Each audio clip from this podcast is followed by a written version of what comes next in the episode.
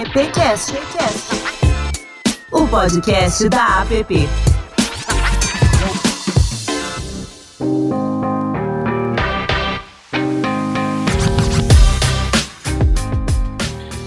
Olá, muito bom dia, boa tarde, boa noite, sejam todos bem-vindos, bem-vindas, bem-vindes. Esse é o AppCast número 104 e tô tendo a honra de conduzir a apresentação dele, substituindo aqui o meu grande amigo parceiro Alexandre Lupe no dia de hoje para trazer um tema que é bem nato da nossa atividade, que é falar sobre o CONAR, o Conselho Nosso de Autorregulamentação Publicitária. E para participar aqui comigo dessa conversa hoje, temos aqui a presença do nosso ilustre presidente Silvio Soledade. Silvio, bom dia, boa tarde, boa noite. Bom dia, Douglas. Que desafio é substituir o Lupes, hein? Mas eu tenho é. certeza que você tá, consegue fazer um, um podcast à altura, você está tá com a gente há um tempinho e é bom estar aqui com você nessa jornada.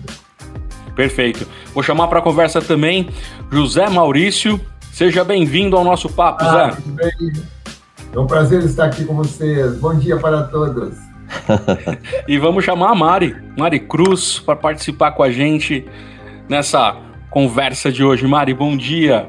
Bom dia, boa tarde, boa noite, boa madrugada. Bora bater um papo super legal aqui hoje, hein? Como diria o Alelupe, né? O Condado de Campinas bem representado pela Mari Cruz. Isso aí, todas as regionais. Representando as regionais. Muito bem.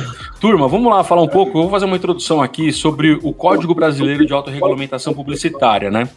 Ele nasceu de uma ameaça ao setor na publicidade no final dos anos 70, pois o governo federal pensava em sancionar uma lei criando uma espécie de censura prévia à propaganda. Com ele surge, em 1980, então, o Conselho Nacional de Autorregulamentação Publicitária, o CONAR, para que a gente pudesse ter ali a liberdade garantida da publicidade dentro de uma fiscalização da ética da propaganda comercial veiculada no Brasil. Ele segue as disposições do Código Brasileiro de Autorregulamentação Publicitária e o objetivo dele é evitar a veiculação de anúncios e campanhas de conteúdo enganoso, ofensivo, abusivo ou que desrespeitem, entre outros, a leal concorrência entre anunciantes. O CONAR atende denúncias de consumidores, autoridades e de associados ou ainda formuladas pela própria diretoria que faz o acompanhamento de tudo que está sendo veiculado de publicidade. Feito a denúncia, né, o Conselho de Ética do CONAR, que é o órgão soberano na fiscalização,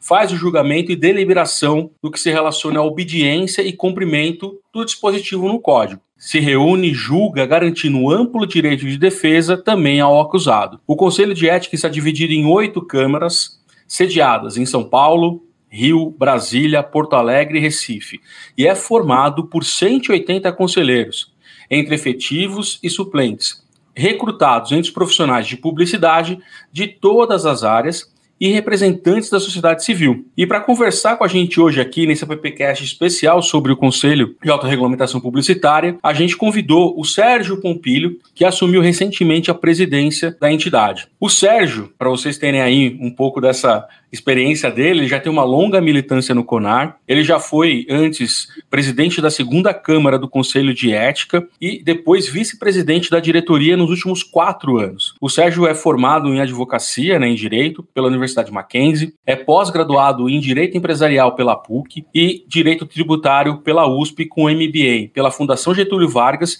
e extensão na Cranfield School of Management na Inglaterra. O Sérgio também é vice-presidente de Relações Governamentais e Políticas Públicas na Johnson Johnson para a América Latina e possui larga experiência no mundo corporativo, tendo liderado as áreas legais, de comunicação corporativa e compliance de grandes corporações como Avon e AstraZeneca. Sérgio, bom dia, seja bem-vindo ao nosso AppCast.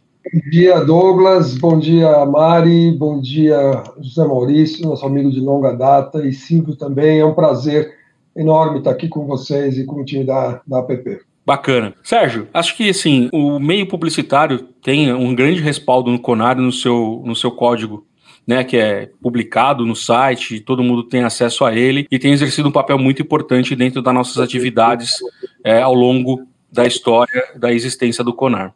E aí eu queria trazer já o Silvio para a conversa, para a gente falar um pouco sobre isso, né? O, o quanto é importante o código para atividade profissional de quem exerce ou trabalha com publicidade e propaganda no Brasil. Que pauta é essa nossa aqui nesse AppCast, né? Eu queria aproveitar a deixa que você me deu para a gente poder trazer o Sérgio para essa conversa também. E eu queria fazer uma pergunta dentro para o Sérgio. E primeiro desejar boa sorte nessa empreitada. A gente está na torcida aqui. Eu tenho certeza que você vai ser, fazer um grande trabalho aí na, no CONAR. Já vem fazendo agora como presidente, né? Eu queria fazer uma pergunta para você, Sérgio. Quais os seus desafios uh, em liderar uma entidade com mais de 40 anos, com uma atividade tão dinâmica como a nossa? Eu faço parte do conselho já há um ano, tenho aprendido muito com as reuniões do CONAR e eu tenho visto de perto os grandes desafios. Todo mês tem uma novidade para a gente lidar, principalmente nas questões do, da comunicação no ambiente digital.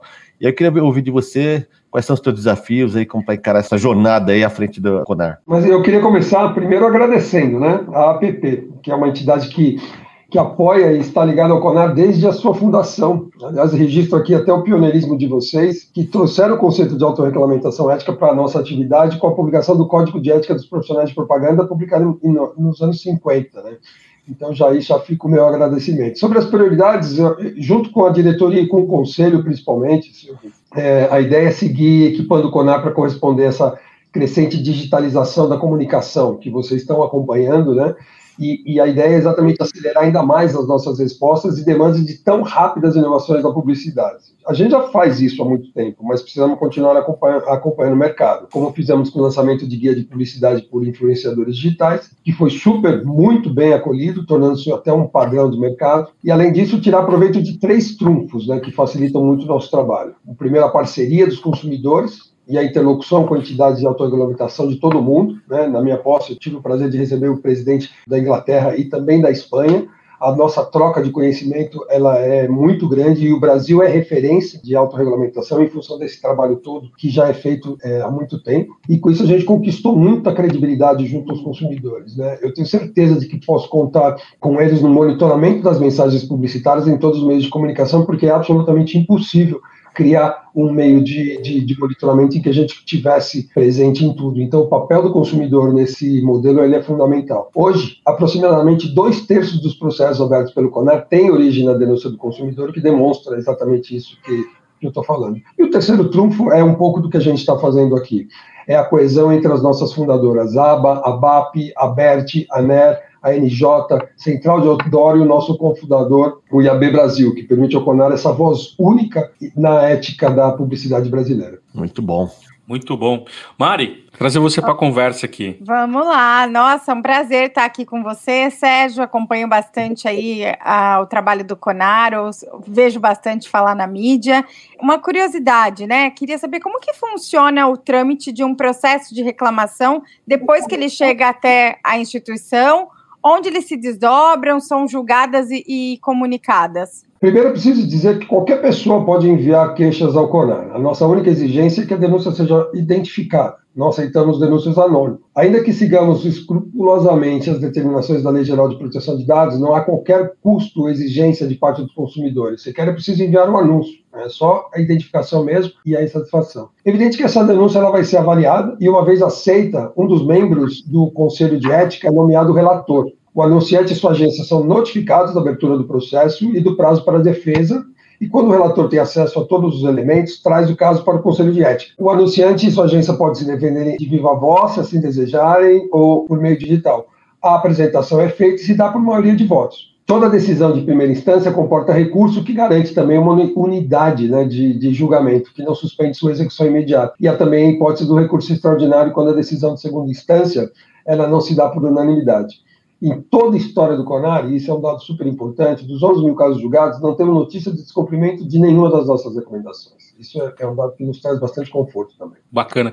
Até porque, Sérgio, vale lembrar que o CONAR não tem nenhum poder de polícia, de multar, né? Na verdade, ele é baseado numa relação franca entre todos os envolvidos no sistema ou no ecossistema, né, na, na, cadeia de valor e que teoricamente demonstra o quanto ele é levado a sério e o quanto que a nossa atividade é, respeita o código de ética, né?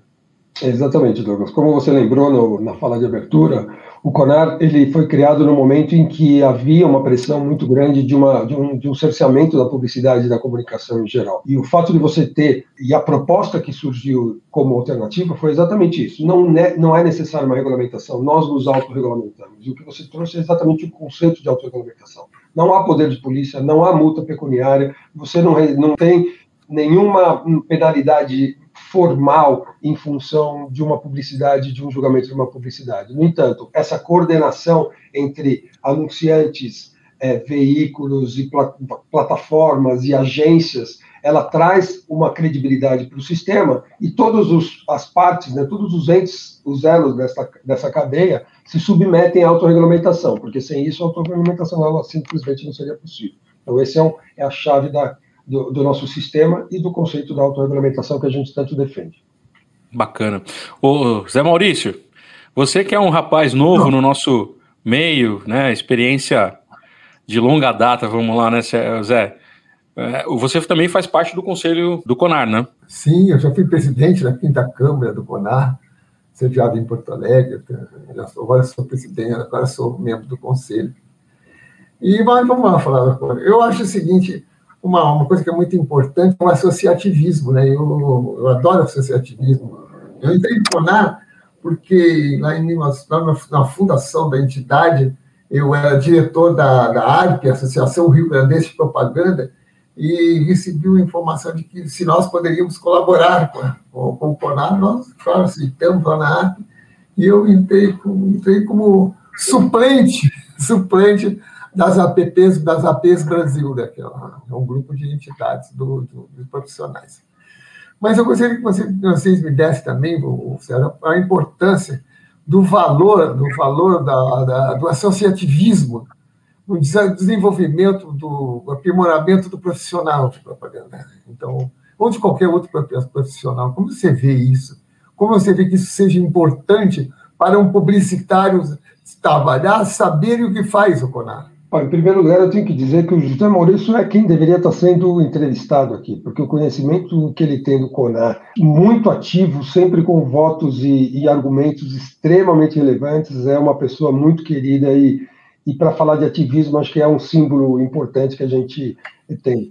José Maurício, eu concordo é, é, integramente com você. Nós chegamos até a conversar um pouco sobre isso, né? porque algo que é, é, é, é, fundamental mencionar é que todos que trabalham pelo CONAR, incluindo a, a, exceção do time executivo, mas incluindo a minha posição, a posição do Silvio, os conselheiros, a diretoria e todos os membros do Conselho de Ética, é uma, é, não existe remuneração. É um trabalho que a gente faz pelo compromisso que nós temos com o mercado publicitário e porque sabemos também que esse, como o Zé Maurício estava colocando, que esse aspecto ele traz, ele prepara, ele deixa o mercado muito mais favorável para a publicidade em geral. Então, eu acho que o ativismo e a formação do publicitário, ela está diretamente ligada a um conceito que hoje é fundamental, que é a ética, é a ética da publicidade. Então, quando você tem, e aí nós temos a oportunidade de ter várias gerações trabalhando em conjunto dentro do CONAR, quando você tem a relevância do que ocorreu no passado, a, a relevância do que a gente está discutindo hoje, isso ajuda na formação e no entendimento comum da importância do, do princípio de, de liberdade de expressão e de liberdade de expressão comercial. Né? A gente tem que viabilizar, através dos princípios éticos e dos nossos valores, aquela publicidade boa, aquela publicidade que educa, aquela publicidade que, sem dúvida nenhuma, vende e movimenta o mercado. E esse ativismo ele depende de todos os profissionais de todas as, as vertentes do mercado publicitário. Então, é um compromisso em que, uma vez que essa mosquinha dessa atividade institucional, ela nos traz para esse mundo, sem dúvida nenhuma que fica difícil sair. Então, as pessoas elas acabam se apaixonando pelo tema e tem no CONAR ali uma motivação individual e pessoal de estar tá convivendo com uma quantidade de profissionais enormes e de alta qualidade. Então, eu acho isso fundamental, José Maurício. Bacana. Silvio, Mari, quem manda a próxima aí? A Mari é, é nossa jornalista oficial, né, Douglas? Ô, Sérgio, a gente vê, como o próprio Silvio comentou, a profissão é muito dinâmica, tem muitas mudanças, esse ambiente digital. E eu queria saber quais são as vantagens e os desafios que a publicidade digital trouxe para o Conar. Eu imagino que tenha trazido mais trabalho, principalmente aí a gente vê alguns influenciadores fazendo publi, não sinalizando que é publi, muita coisa acontecendo no, no universo digital. Aí eu queria a sua opinião sobre essas vantagens e como o Conar está se preparando para essa nova realidade. Não, perfeito, mano. Eu diria que, dentre as vantagens, a democratização. Né? Foi democratizar ainda mais o acesso dos consumidores à publicidade. Isso deu uma dinâmica completamente diferente. Né? Dentre os desafios, é administrar uma enorme carga de trabalho adicional, como você está colocando, na monitoria de tantos casos e no julgamento mesmo. Né? Não fosse, como diz, pela contribuição dos consumidores, era impossível dar conta de tanto trabalho. E aí eu não, não, não diria vantagem ou desvantagem, eu acho que está dentro de um conceito de evolução do sistema mas a, toda a digitalização ela também traz, como você colocou, né, uma nova gama de players dentro desse contexto. Então, os influenciadores digitais, que antigamente eles poderiam ser considerados o que seriam veículos, o que, que e hoje eles têm uma, uma responsabilidade, têm uma participação enorme na divulgação de produtos. E como que a gente traz esses novos players para dentro desse conceito de autorregulamentação? Como que a gente recoloca e reposiciona o nosso, nossa proposta de valor, né? Eu, eu, eu, tenho dito muito isso, né? O Conar ele tem, ele tem muita coisa a oferecer. O que a gente precisa fazer é organizar a nossa proposta de valor para que esses novos entrantes, sejam hoje os influenciadores ou qualquer outra é, é, vertente que possa surgir a partir daí, eles compreendam a importância da liberdade comercial e da autorregulamentação e queiram estar junto e dentro das normas do CONAR. Eu acho que esse é um desafio que eu tenho discutido muito com a diretoria. Né? Uma das ideias é exatamente trazer e se aproximar mais da academia. Tive conversas muito interessantes, por exemplo, com a ESPM, no sentido de o que está acontecendo com, essa, com esses novos publicitários entrantes no mercado, o que, que eles podem aportar, como aproximar o CONAR e as discussões da ética publicitária junto à academia, e são coisas que, que a gente tem que estar muito atento, sob pena de perder um pouco o passo e, e, consequentemente, a nossa importância dentro desse setor. Só complementando, você sabe dizer quanto aumentou de, de denúncias aí nos últimos tempos, de volume de trabalho no CONAR? Por conta dessas mudanças, dessa revolução digital que a gente vem vivendo? É, eu, eu não tenho esse, esse dado, né? Uhum. Em 2021, nós abrimos 200 e, 286 processos éticos, 183 deles por, por denúncia de consumidor. Foram 54 reuniões de conciliação é, e uma iniciativa de que de empresas associadas, mas a evolução a evolução de quanto. É, mas é um bom dado para a gente buscar. Sem dúvida nenhuma que, que, impactou, mas eu ainda não tenho essa. É, de quanto que uhum. partiu.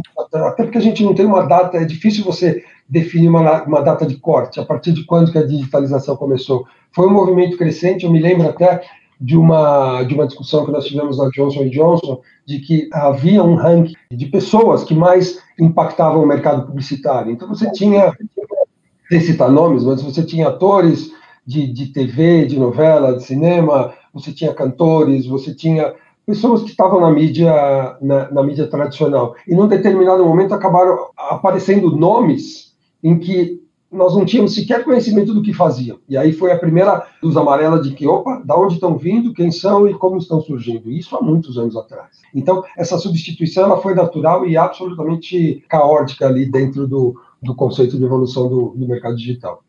Porque eu quero saber o seguinte, às vezes fico pensando, né?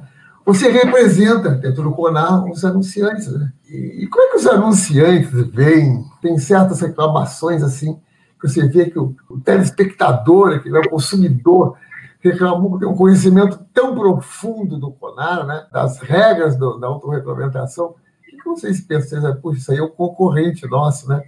Como é que vocês veem isso, vocês, anunciantes? A dona Johnson Johnson, por exemplo, quando é denunciada, como é que ela vê isso, hein? Eu vejo como parte do, do processo, é, José Maurício. É uma, é uma excelente pergunta, né? Porque se você pensar bem, eu tenho uma campanha, né? Eu desenvolvo uma, eu tenho meu produto, eu contrato uma agência, eu desenvolvo uma campanha, eu tenho uma expectativa de que essa campanha ela vai trazer resultado, mas eu também tenho uma expectativa de que essa campanha ela vai acrescentar alguma coisa dentro do, do mercado publicitário. E por vezes eu tenho, no final, quando eu coloco essa campanha no ar, eu tenho um questionamento. Hoje em dia o cuidado ele está muito maior, né? É, tendo em vista o acesso, tendo em vista a velocidade da informação, evidentemente que que, a depender da campanha, você tem muitas reuniões, muitas discussões, muitos testes para avaliar o quanto que aquela peça ela poderia representar um efeito absolutamente contrário daquilo que a gente, como anunciante, estava buscando. Isso temos exemplos inúmeros que eu não vou citar no mercado, mas de campanhas que eu não tenho a menor dúvida de que o diretor de marketing e a companhia tinham certeza que aquela campanha seria um sucesso,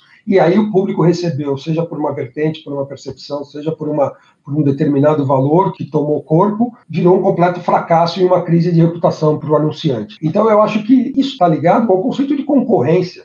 Né? Por mais que nenhuma empresa goste de concorrência, no, do, na acepção estrita da palavra, porque seria muito melhor eu vender meu produto sozinho, sem ter ninguém, sem, sem ninguém para me atrapalhar ali no ponto de vendas, mas a concorrência ela tem um efeito muito claro de fazer com que o concorrente melhore. Eu gosto muito de tênis e faço alusão, né? Quantas vezes, em quantas entrevistas o Nadal ele não fala que o Federer o ajudou a evoluir e o Federer fala que o Nadal ajudou a evoluir. Então, essa concorrência e essa vigilância mútua, sabendo que o seu concorrente ele está fazendo um trabalho muito bom e que você tem que estar tá se superando, ele é fundamental. E o Conar ele ajuda muito nisso. Então, o Conar ele, porque você tem quando você está desenvolvendo uma campanha como essa, você tem o seu olhar interno. Quando você vai para fora, você tem o seu, entre aspas, porque eu não considero a concorrência inimigo, muito pelo contrário, e eu tenho todos os. Né, sou presidente do Conselho Superior da ABA também, onde eu convivo com todos os anunciantes, não só do meu setor, mas de outros, e a convivência é muito rica. Né? Por quê? Exatamente por isso, porque a gente busca uma evolução do mercado e, consequentemente, todos crescem em relação a isso. Mas quando você tem essa, essa discussão dentro do CONAR, seja pelo consumidor, seja pelo, pelo, por, por um concorrente, isso te ajuda também a fortalecer a deixar os seus processos mais robustos, a que a sua análise e a sua percepção de alcance ela também aumente. Então, é, é uma dinâmica muito muito boa de se ter. Ela não é ela não é ruim, muito pelo contrário, ela ajuda a nossa evolução como profissionais e também como empresa. Douglas, queria aproveitar e fazer uma pergunta. O Sérgio falou do, da academia. A gente aqui na APP, Sérgio, a gente, a APP é uma entidade que agora, dia 29 de setembro, faz 85 anos. E a gente tem uma, um debate muito intenso na PP para a gente não falar que nós somos uma, uma entidade velha. Nós somos uma entidade antiga, mas não velha. Tanto que a gente chama a PP de jovem senhora, né? E, e o que tem nos dado essa oxigenação é a relação com a academia, porque a gente percebe que os estudantes que estão se formando em 5, em até 10 anos, eles estão ocupando cargos de liderança hoje, não só nas agências, mas também nos anunciantes nos veículos, enfim, eles estão. É, o processo de desenvolvimento desse profissional é muito rápido. Então a gente entendeu que se conectar com a academia é fundamental para a existência da PP, para que essa oxigenação aconteça e a gente se torne efetivamente uma entidade de vanguarda. Esse é um grande desafio. Eu fiquei muito satisfeito de ouvir você falar agora dessa relação que vocês estão se aproximando da academia. E aí eu queria ouvir de você quais são os, os desafios, quais são os projetos agora com o teu olhar com relação a essa aproximação, com, a, com essa formação e capacitação é, do, do, jovem profissional, né, para que entender também esse, o processo da livre concorrência, da liberdade de expressão comercial, que é fundamental para a nossa atividade, e também da, da importância do CONAR no ecossistema. Não, perfeito, Silvio. Essa é uma parte, esse é um assunto que realmente é, me apaixona, né? Porque antes mesmo de assumir, eu tinha essa ideia. Porque, como o Zé Maurício estava mencionou, né? já temos um tempo no CONAR. E eu sentia muito a falta dessa aproximação. Por quê? Porque a gente acaba ficando né, dentro do, do mercado profissional e tem muita coisa boa acontecendo na academia, tem muita coisa boa surgindo ali. Eu tive um almoço, tive o prazer de ter uma conversa e um almoço com o Dalton, que é o reitor da ESPM, e as ideias elas são são muitas. Né? Eu não tenho aqui como antecipar tudo que a gente está pensando em fazer, por um motivo muito simples. Né? Junto com a diretoria, nós decidimos também, e hum, voltando um pouquinho na primeira pergunta do Zé Maurício, né? eu sou presidente é, do CONAR, representando absolutamente todas as, as associações de mercado, mas sou representante do venho dos anunciantes. A última vez que nós tivemos um anunciante é, presidente do, do CONAR foi há 34 anos atrás. Então é uma simbologia importante também, não só por parte da ABA, mas também por parte de todas as fundadoras, no sentido de renovar, no sentido de trazer um olhar novo. E esse olhar novo não é meu, esse olhar novo é da diretoria, esse olhar novo é do conselho, esse olhar novo é de todos aqueles que participam desse ecossistema da autorregulamentação publicitária através do CONAR. Todos estão com esse anseio de, de uma nova revisão. Significa que a gente vai mudar absolutamente tudo no CONAR? Evidente que não. O CONAR chegou onde chegou, com a credibilidade que chegou, não só junto ao consumidor e ao mercado publicitário, mas principalmente perante o governo e o Congresso. Né? Os exemplos das decisões do Supremo Tribunal Federal fazendo referência às nossas, aos nossos julgamentos, é, o próprio governo, nas interlocuções que a gente tem, sempre é, referendando e dando a credibilidade que o CONAR ele tem. Então, isso significa que nós, nós vamos. A ideia é você fortalecer os nossos pontos fortes e buscar, eventualmente, a oportunidade de, de melhorar e crescer naqueles pontos. Então, nós, na diretoria, tomamos é, é, essa decisão de revisitar todos esses processos. E revisitar, como eu disse no, primeiro, no, no, no início, a nossa proposta de valor e, evidentemente, criar esse ambiente em que a gente vai poder trazer mais participação da sociedade é, civil. Né? Eu acho que também, eu falei da academia, mas eu preciso abrir um pouco mais. Quem mais poderia estar participando e, e, e junto com, com, com a gente participando das discussões de revisão do Código Brasileiro de Autorregulamentação, como que a gente pode garantir uma visão mais, mais holística em tudo aquilo que a gente faz para garantir essa credibilidade, para aumentar a nossa, a nossa participação. O mercado está muito dinâmico, ele está muito rápido. Então, existem várias ideias que a gente tem, vai ser uma ideia não só de, de, de, consultivo, mas uma, eu tenho assim uma expectativa de criar um processo contínuo de retroalimentação ali de conhecimento ao mesmo tempo que nós treinamos e passamos a importância da publicidade, da ética publicitária, de como que as coisas fazem, mas também receber deles os insights do porquê que o que a gente poderia é, renovar e, e, e, trazer uma inovação. Juventude não, não é necessariamente sinônimo de inovação, assim como, como o tempo não é sinônimo de, de, de experiência. A gente tem que ter um, um meio termo ali. Eu acho que o meio termo é a aproximação, sem dúvida nenhuma. Ô, ô, Sérgio, é uma dúvida que a gente tem, às vezes as pessoas não têm conhecimento, é como é que a, assim, a gente sabe que o CONAR ele se mantém do associativismo, né? Essa é a principal linha de financiamento da, da instituição. Como é que funciona isso para a gente poder entender? Esse também está dentro do meu escopo, uma das prioridades é exatamente o autofinanciamento do CONAR. Você está 100% correto. Hoje é, a sustentação do CONAR ela vem pela participação associativa. Existe uma parcela que vem também dos custos processuais. Quando você, não consumidor, como eu disse, o processo ele é, gra, é gratuito. Mas se eu, como empresa, eu tenho uma, eu denuncio um concorrente por, por uma questão de, de, de, de por qualquer, por qualquer motivo, esse processo ele tem um custo. Então, esse custo, é, é, ele também nos ajuda no, no custo do CONAR a diretoria, é, eu estou super é, é, atento e buscando formas diferentes. O CONER ele tem um valor muito grande e a gente também não pode ficar dependente única e exclusivamente da contribuição. Então, essa sustentabilidade econômica e financeira é um dos objetivos que a gente tem nessa gestão também. Silvio. Eu acho legal, vou voltar à questão da academia, só para lembrar, Douglas, Zé e Mari, que no dia 7, no dia 8 e 9 nós temos o Festap, agora de outubro, e um dos painéis é justamente para debater sobre a questão ética da publicidade que vai ser conduzida pela diretoria do CONAR. Vai ser uma, uma relação efetiva do CONAR com a academia, já através dessa iniciativa do, da APP, que é o Festap, e a gente espera ter outras iniciativas também para discutir essa questão, não só com os estudantes, mas também com a academia, né, Douglas? Que você tá, você também é um dos profissionais que lidera o projeto Galo na Cuca. Eu acho Sim. que o CONAR também nesse projeto vai ser bem legal, né? Vai, vai ser bem legal e vai contribuir muito com a gente. Muito legal. Ou seja, até, até contando causos, né? Assim, muitas vezes na academia, é, é, o que eu percebo, isso ah, na época que eu me formei, não sei como é que é hoje, mas é, o CONAR ele não era visto como um, uma entidade que controlaria a publicidade, desenvolvimento criativo, e na verdade não é. Né? Quando você vai para o mercado e você atua, é, você vê que muitos profissionais têm uma visão errada do que é o conselho e o código, e da mesma forma, muitos nem têm conhecimento. Por exemplo, como é, na posição de veículo de comunicação, às vezes as pessoas tinham que dar consultoria para algumas empresas para entender veiculação de campanha de bebidas alcoólicas, eventualmente da aplicação ou não das frases de advertência no final, que isso foram conquistas que o Conselho e o Código de Ética trouxe para o consumidor, enfim. Tem um entendimento que eu acho que a gente tem, tanto na, aqui aí, Silvio, o papel da PP, né, junto ao Galo na Cuca, e também o nosso posicionamento no mercado é difundir cada vez mais e que esse uh, o código chegue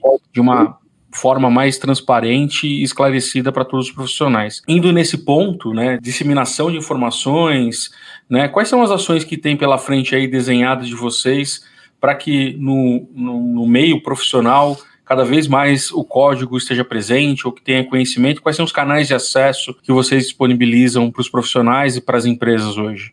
Você sabe, Douglas, que esse, essa também é um, é um excelente ponto que tem sido é, objeto de debate interno nosso, porque até pela característica de formação, de criação do CONAR, nós sempre tivemos uma atuação low profile, no sentido de que não somos um, um órgão em que ativamente busca a sua autopromoção, a sua autodivulgação. É, Sempre adotamos um comportamento, uma postura muito mais de tribunal, que de fato somos, do que propriamente de um órgão ativo dentro do mercado publicitário em geral. Evidentemente que sempre participamos de, de, atividades externas, de mesas, painéis com o governo e tudo mais. O que nós estamos debatendo agora é o quanto que isso, isso hoje é suficiente. Eu, particularmente, entendo que não.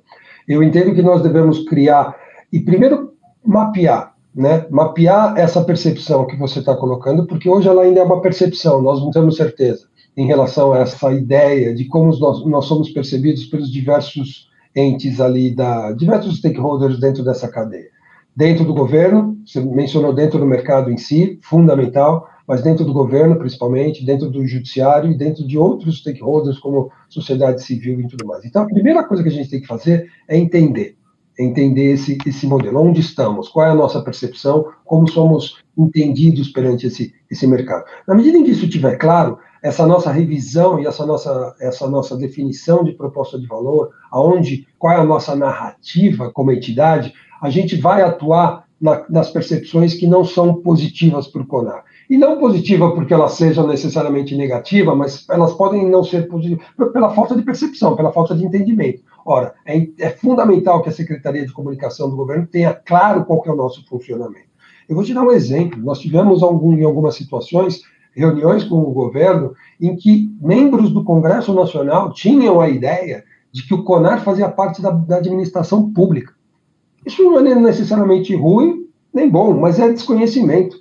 Então, a gente precisa trazer um pouco essa realidade. Na medida em que a gente tem essa proposta de valor clara, eu me lembro também de um painel em que nós tivemos o, o secretário de Comunicações alguns anos atrás, em que nós tivemos o nosso uma crítica. A discussão era publicidade infantil e, e, e, foi trazido por uma das partes que, que questionavam, né, e que buscavam a proibição absoluta da publicidade infantil, uma série de peças publicitárias, né, que evidentemente para aquela plateia para aquelas pessoas que estavam enxergando, olharam aquelas propagandas, olharam aquela peça publicitária e falaram, poxa, mas ora, isso jamais poderia ter sido divulgado. Ocorre que todas as peças listadas, todas as peças que foram mostradas pela entidade que estava buscando a publicidade, elas já haviam sido suscitadas pelo CONAR.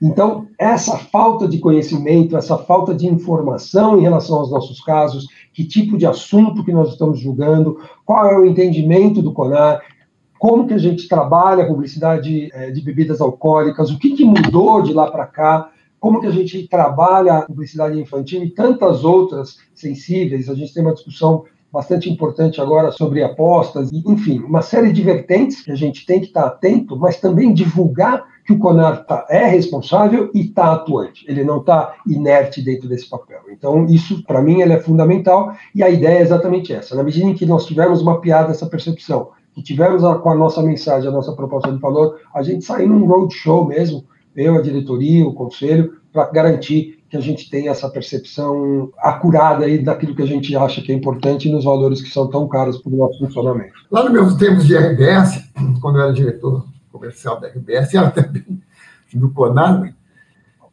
tinha certos fatos interessantes que aconteciam.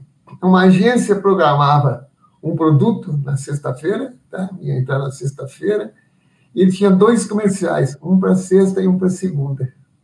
Quer dizer, que eles já, já sabiam que ele ia ser contestado né, pelo Bolsonaro. Então, botavam um comercial, o comercial do fim de semana e na segunda ele já era substituído por, outro, por outra mensagem. Né? O cara está tá sabendo que está fazendo alguma coisa errada. Isso é muito ruim saber. Isso aqui e me, também me, me, incomoda muito, às vezes, dentre os, os uh, eu tenho um negócio que é propaganda. Desculpa aí eu prometer aí. Momento de desabafo do Zé Maurício. Momento de desabafo do Zé, mas isso acho que não acontece mais, né, Sérgio? Não, isso pode acontecer. Eu acho que, né, olhando pelo lado. Evidentemente que o Zé Maurício traz um exemplo claro de, de, de, de má fé que ele presenciou. Mas existe também uma questão de preparação. Hoje em dia é muito difícil você, como eu coloquei antes, né, do ponto de vista do anunciante, é muito difícil você e o anunciante, e isso que a gente não pode, o CONAR ele não é um censor, ele não busca restrição. O primeiro objetivo do CONAR é a liberdade de expressão comercial. Eu acho que é isso, né? É deixar o criador, é deixar o profissional de, de, de publicidade criar, né?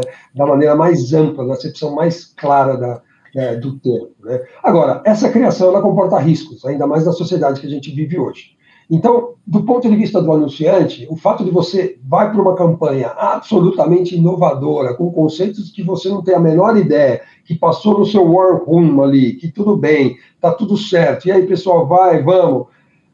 Você deixar um plano B, separado também pode não ser uma, uma, uma estratégia ruim, né? Então, tentando olhar para o lado bom dessa, dessa história, pode ser que isso aconteça. Mas, independentemente disso, o CONAR ele não pode estar suscetível a esse tipo de situação. Por isso que nós temos, né, na figura dos conselheiros relatores, a possibilidade do recurso liminar. Então, a liminar, teoricamente, dependendo do trâmite e da velocidade, você consegue suspender uma publicidade durante o final de semana. Né, já aconteceu. Temos casos, eu não tenho nenhum dado aqui específico sobre isso, mas eu não tenho dúvida se eu, se eu, se eu conversar lá com o time da Juliana e, e do Ednei, e de que nós tivemos suspensão de publicidade de peças publicitárias durante o final de semana. Então, o Conar está preparado. Agora, o desafio, tendo em vista o volume, a quantidade e tudo mais, ele é grande, mas nós temos instrumentos para coibir isso.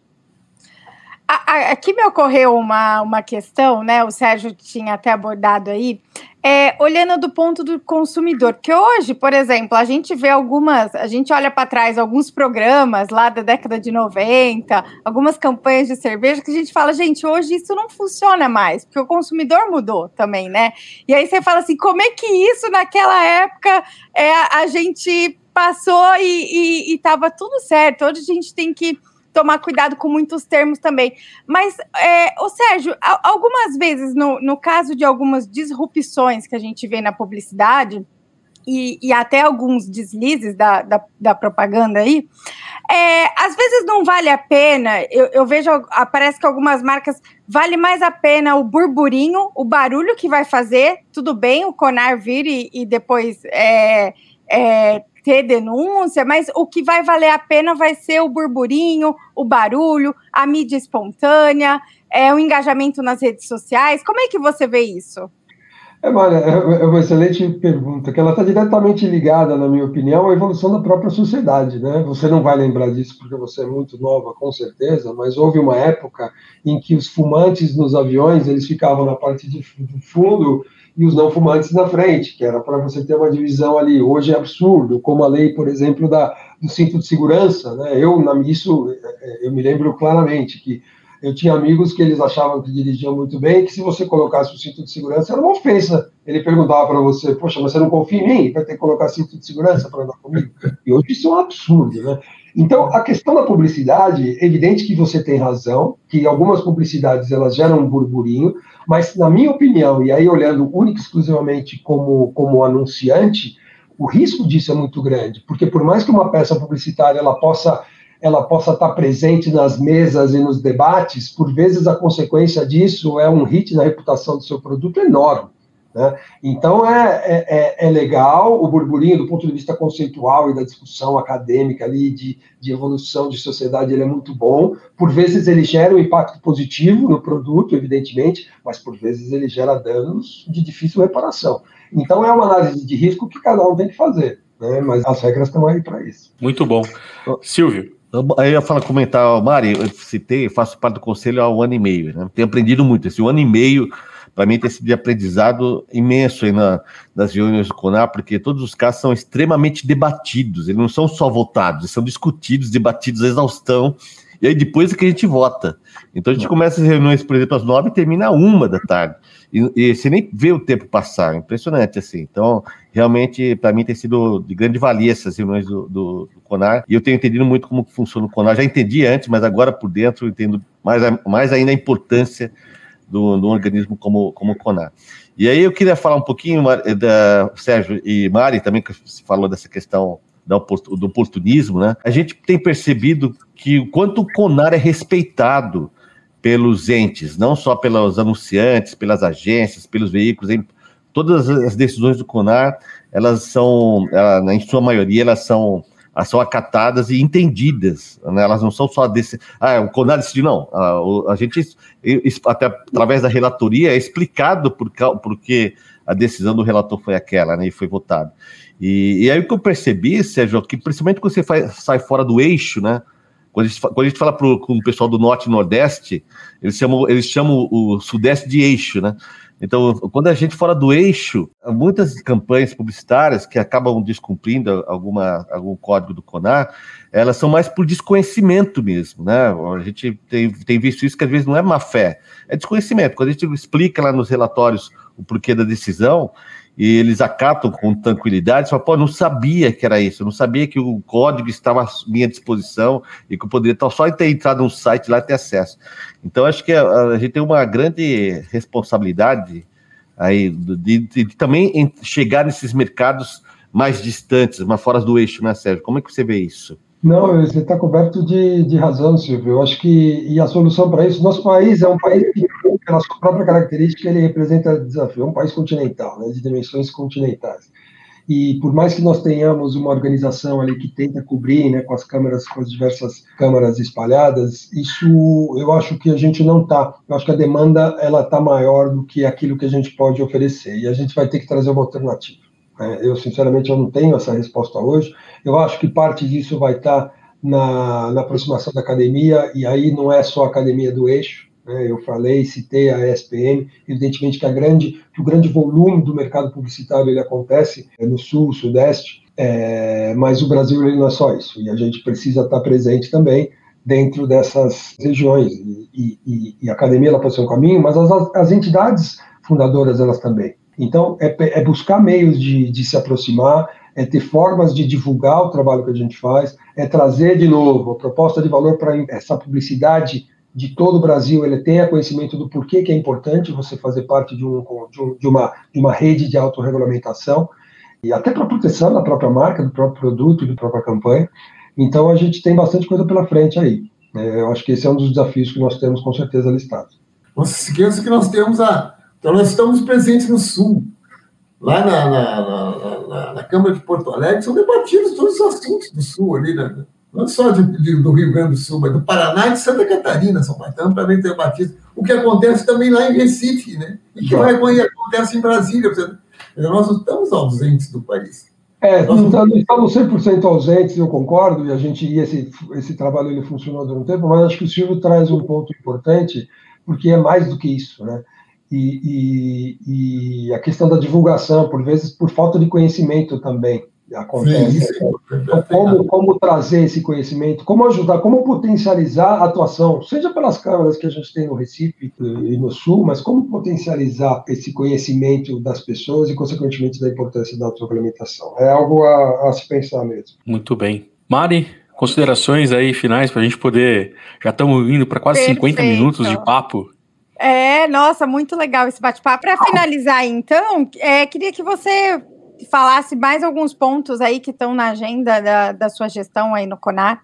É, eu, eu, acho que a gente teve, teve oportunidade de falar bastante sobre isso, mas eu tô, eu tive uma reunião com o Edu Simon, que é o primeiro vice-presidente, né, representante da ABAP, com uma consultoria para a gente definir um pouquinho esses próximos né, isso vai ser trazido pela diretoria. Então a gente está dividimos a diretoria com algumas responsabilidades, com o Marcelo Reck, com a Cris Camargo, com a Dani Rios, cada um deles com uma responsabilidade específica, seja da revisão de processos internos, seja da revisão de conceitos, o nosso funcionamento, os custos do CONAR, eu acho que também uma otimização de custos ela é importante até para a sustentabilidade do órgão e principalmente eu, eu mirando muito nessa discussão sobre o futuro. Qual é a nossa a aspiração? Vamos levar em consideração tudo de bom que a gente construiu até agora, pegar todas essas fortalezas e colocar todas elas a nosso favor para dar um salto aí de qualidade, efetividade mesmo. Eu acho que isso vai gerar um compromisso ainda maior, porque dos 150, 200 conselheiros que a gente tem, todos trabalhando voluntário, né, existe um ponto em comum. Todos eles realmente têm uma relação emocional com o Conar. O Silvio mencionou ali a, a, o prazer que ele tem de participar, e isso é unânime. Né? Qualquer conselheiro que você conversar, qualquer membro da diretoria, todos eles têm essa paixão por poder servir e por poder contribuir, porque sabendo que você está dentro desse modelo, você também evolui como profissional. Então, é um, é, um, é um sistema que realmente deu muito certo e que a gente tem um compromisso de melhorar, todos ali, em, fora das, de agendas pessoais e individuais, todos ali buscam uma melhoria comum e, um, e uma evolução do, do sistema, porque isso é bom para todo mundo e todo mundo sabe disso. Então, quanto mais efetivos, quanto mais eficientes é, nós formos, melhor para todo mundo, individualmente e coletivamente. Muito bem. Silvio, suas considerações finais? Obrigado, Douglas. Olha, sempre passou muito rápido aqui. A gente vai ter que gravar outros, viu, Douglas, para falar do Conar. Vamos fazer um só de causos. Exato, só de né, causos. Silvio, do Conar. O que, que é, você acha? Eu acho ótimo. acho ótimo. Mas, mas há tempos que a gente queria trazer o Conar para essa conversa aqui na PPCast. Eu acho que a PP ela tem essa, esse compromisso de conectar uh, as entidades com o mercado, né, com, com a academia. E, e que bom que o Sérgio uh, teve agenda para nos atender muito feliz com essa oportunidade. Sérgio, quero colocar, a gente colocar aqui, nós temos aqui toda a Mari, da representante da diretoria regional, o Douglas e o Zé Maurício da PP, a gente colocar a PP à toda disposição lá do CONAR, a gente de levar essa conversa também para a academia, para os mercados regionais, a PP ela tem essa, esse compromisso de, de, como eu falei, de conectar as entidades em prol do mercado, né? A gente sempre fala isso lá na, na PP, que a gente tem que olhar para o mercado e não para o nosso próprio umbigo, e isso é um desafio tremendo né, de provocar concorrência para que ela melhore, é, provocar as universidades para que eles tenham uh, qualidade de ensino melhor que o outro, e isso é bom para todo mundo, né? Então a gente quer colocar a PP à, à, disposição do Conar. Já estamos, já estamos usando a, o Conar já para o Festap, que vai ser legal também ter esse debate no Festap. E, e colocar também todos os canais da PP à sua disposição. Muito obrigado por estar presente aqui com a gente. Não, Silvio, sou eu que agradeço. O tamanho do nosso desafio é muito grande e a gente vai precisar de todo mundo mesmo. Eu agradeço muito em nome do CONAR a oportunidade e conto sim, contamos com vocês, porque sem dúvida nenhuma o alcance, juntos somos mais fortes. Então é, é a ideia é exatamente essa. Muito obrigado aí pelo convite. Bacana. Gente, este foi o AppCast de número 104, com a participação do Sérgio Pompilho do Conar. Sérgio, obrigado pela sua participação. Zé Maurício, Silvio, Mari. Para você que está nos ouvindo, assine o nosso appcast no seu canal ou agregador de podcast preferido. Estamos disponíveis em todas as plataformas e continue acompanhando ou consuma nossos podcasts passados. Tem muita história boa que a gente já construiu ao longo desses 104 episódios que foram ao ar. Muito obrigado por você que está aqui nos acompanhando e até o próximo AppCast. AppCast, o podcast da App. Acesse appbrasil.org.br.